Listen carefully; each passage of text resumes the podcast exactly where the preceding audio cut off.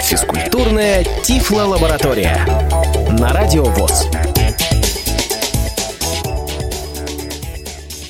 Добрый день, уважаемые интернет-радиослушатели. В эфире физкультурная Тифло-лаборатория. И с вами я, Мария Ильинская. А также в студии Радио ВОЗ заслуженный тренер СССР, заслуженный работник физической культуры России Алексей Алексеевич Сальников. Здравствуйте, Алексей Алексеевич. Добрый день. Многие из вас, друзья, наверняка знают Алексея Алексеевича и знают, что он уже много-много лет возглавляет шахматно-шашечный клуб КСРК ВУЗ. Ну, отсюда и вопрос, Алексей Алексеевич, а как у нас сейчас обстоят дела во Всероссийском обществе слепых именно в шашках и в шахматах? Начнем с того, что недавно, буквально 15 э, сентября, закончился чемпионат мира среди инвалидов опорно-двигательного аппарата и с нарушением зрения. Эти соревнования проводила Международная шашечная ассоциация инвалидов. Причем мы никогда с ней не имели никаких, э, так сказать, отношений, нас никогда никто не приглашал.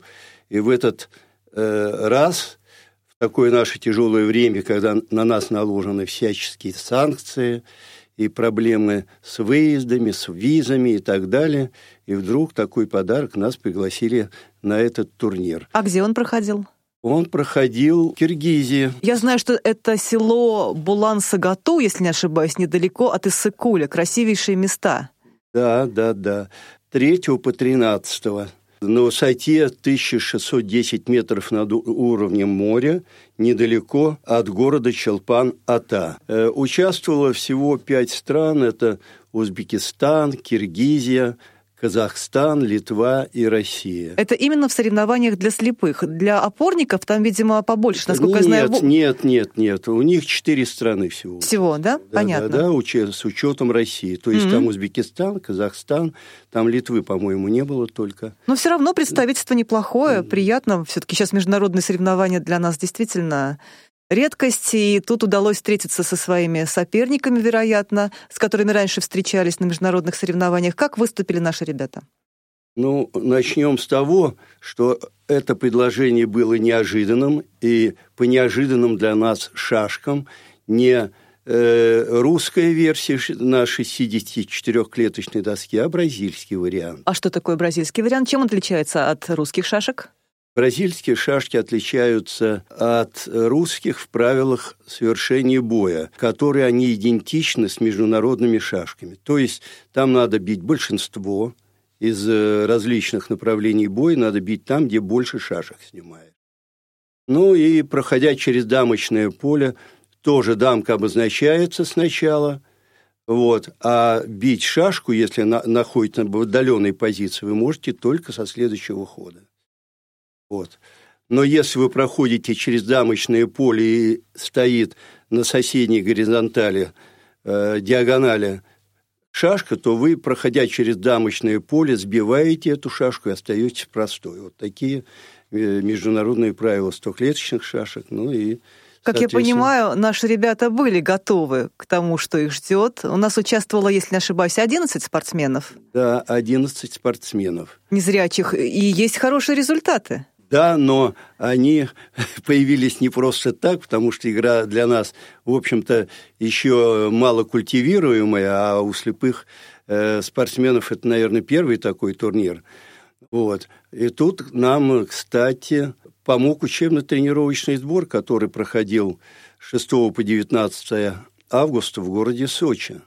То есть вы готовились к этим соревнованиям, вы уже да, знали, что ждет да, впереди? старший тренер Андреев Дмитрий Владимирович – возглавлял как раз эти сборы и проводил непосредственно, принимал участие с подготовкой э, шашистов к этим соревнованиям. То есть там были решения всяких конвенционных моментов и в дебюте, потому что здесь, в отличие от русских шашек, не получаются те дебютные варианты, которые есть в русских, из-за того, что есть большинство.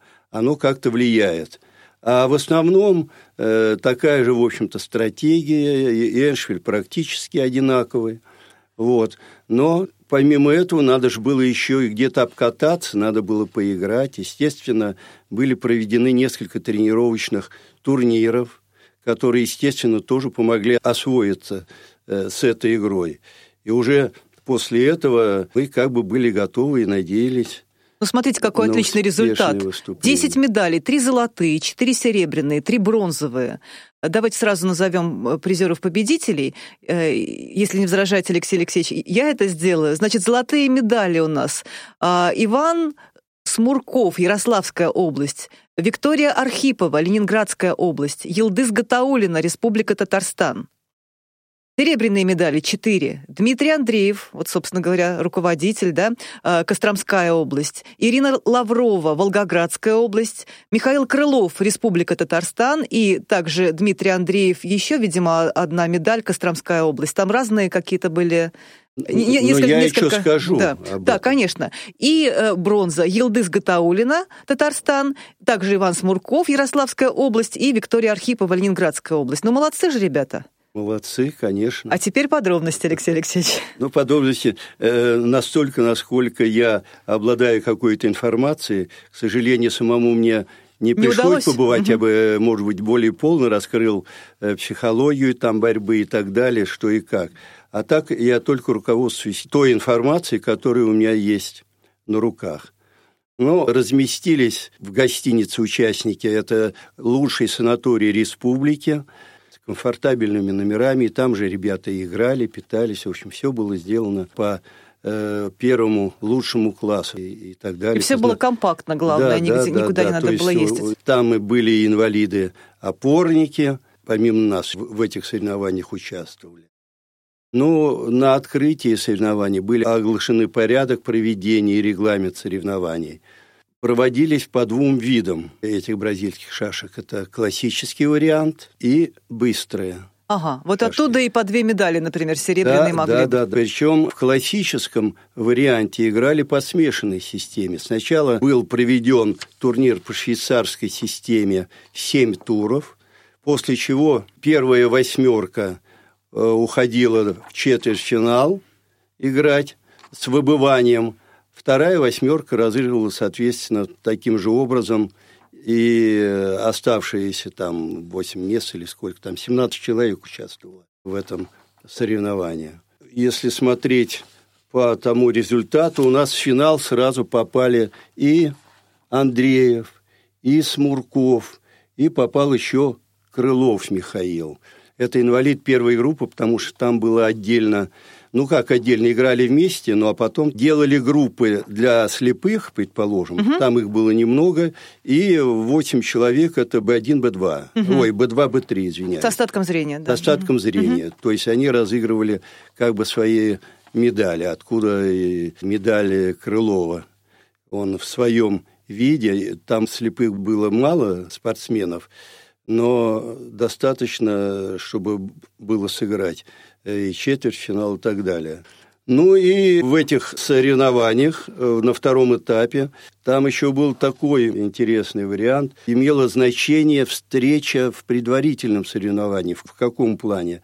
Если встречались во втором этапе два игрока, ну, то есть э, кто в восьмерке, так тот, кто имел высший результат на предварительном этапе, он имел преимущество в случае ничьей. Угу. То есть он выходил тогда в следующий этап, а этот, э, соответственно, либо выбывал, либо там играл за какое-то другое место. И поэтому до финала дошли только наши Андреев и Смурков. И финальная встреча была между ними. И Андреева устраивала ничья, потому что он на предварительных этапах стоял, так сказать, повыше. Но все закончилось победой Ивана Смуркова, и он стал победителем, получил золотую медаль. Ну, а третье место занял литовец Ричардас Валус, по-моему, так фамилия. Это то, что касается классического вида. Теперь мы посмотрим тоже самые классические шашки у женщин. Ну, тут наша Елдыс Гатаулина блеснула. Не, тут, тут как говорить, э, потому что, значит, в классических Э, шашка как раз Архипова блеснула. Она взяла золотую медаль, обыграв Баликову из Узбекистана. А Илдыс обыграла Хасанову и заняла третье место в этой программе. Первая Архипова Виктория, вторая была Баликова, и третья была как раз а в, а в, класси...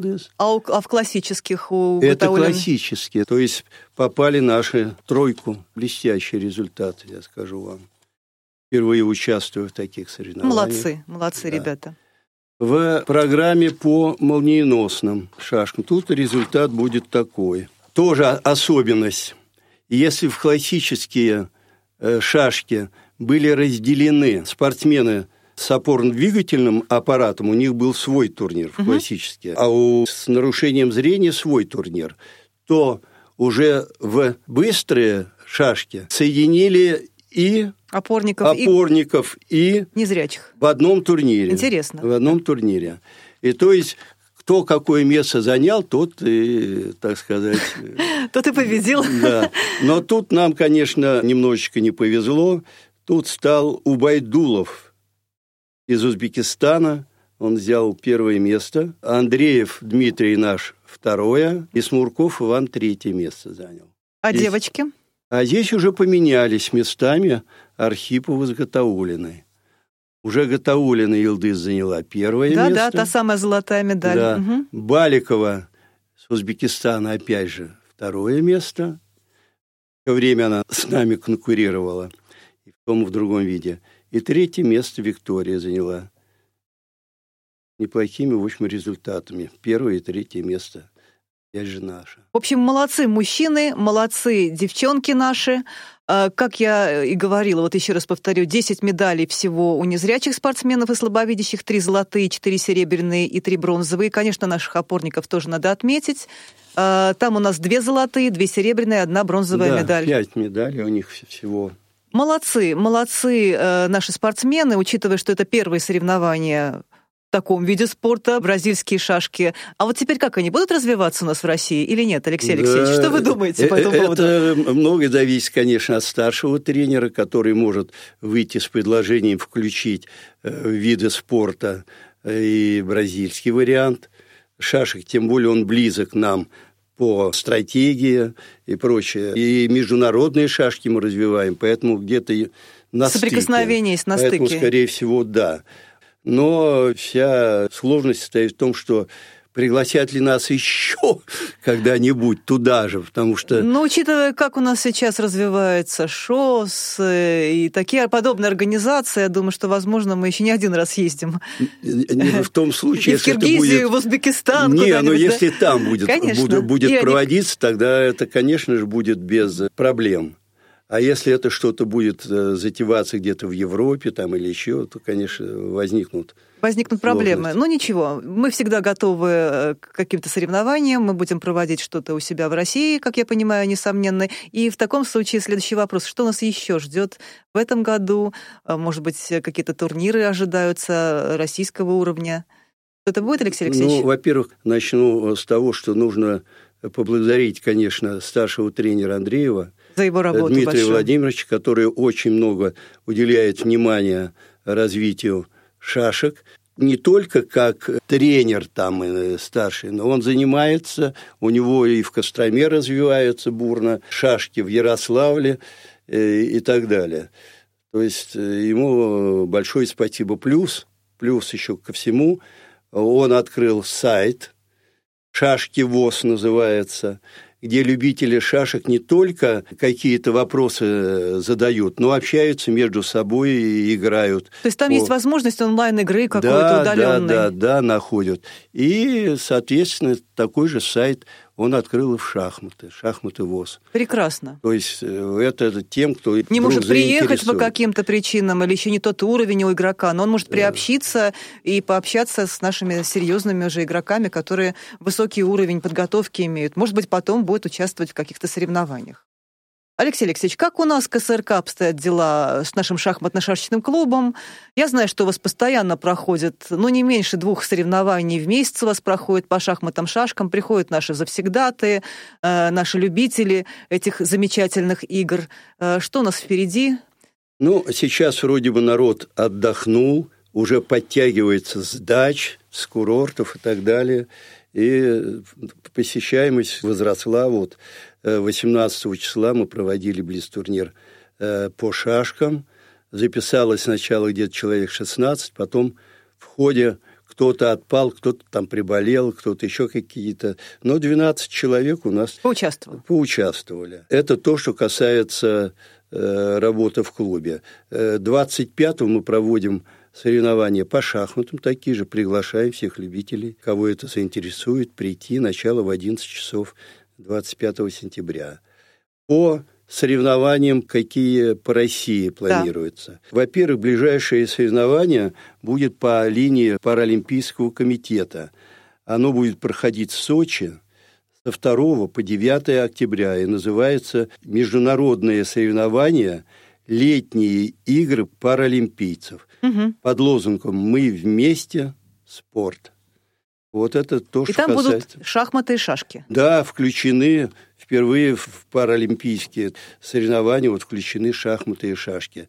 Найдет ли это уровень на, на более уровень. высоком, на международном да, э, уровне, не знаем. Но пока вот первая ласточка, которую Россия, собственно, и открыла.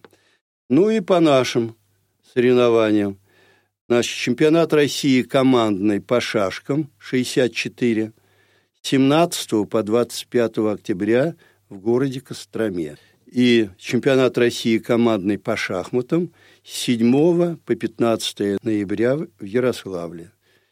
Так что кто желает принять участие, есть у него возможность материальная или какая там, через свои региональные организации вас ждут с нетерпением. Ну что команда. же, друзья, отличные новости для нас, для всех. Э, впереди еще много интереснейших турниров. Я думаю, всем стоит к ним готовиться, активно принимать участие. И, э, конечно, тут главное не победа, а участие. Это не просто расхожее какое-то выражение. Мы здесь все действительно дружим, общаемся. Шахматы и шашки прекрасно вообще влияют на здоровье. Надо это тоже не забывать. И на быстроту реакции, на скорость мышления. Так ведь, Алексей Алексеевич, я думаю, что несмотря на то, что там какой-то большой физической активности нет, но человек всегда будет в форме. Как говорится, шевели извилины. Напрягай, шевели извилинами. Алексей Алексеевич, большое спасибо вам за интереснейшую беседу. Мы еще с вами обязательно встретимся после того, как пройдут соревнования, о которых мы говорили, о тех, что будут впереди у нас в октябре месяце, например. Всего вам доброго, друзья. До новых встреч в эфире Радио ВОЗ. Спасибо. Всем здоровья.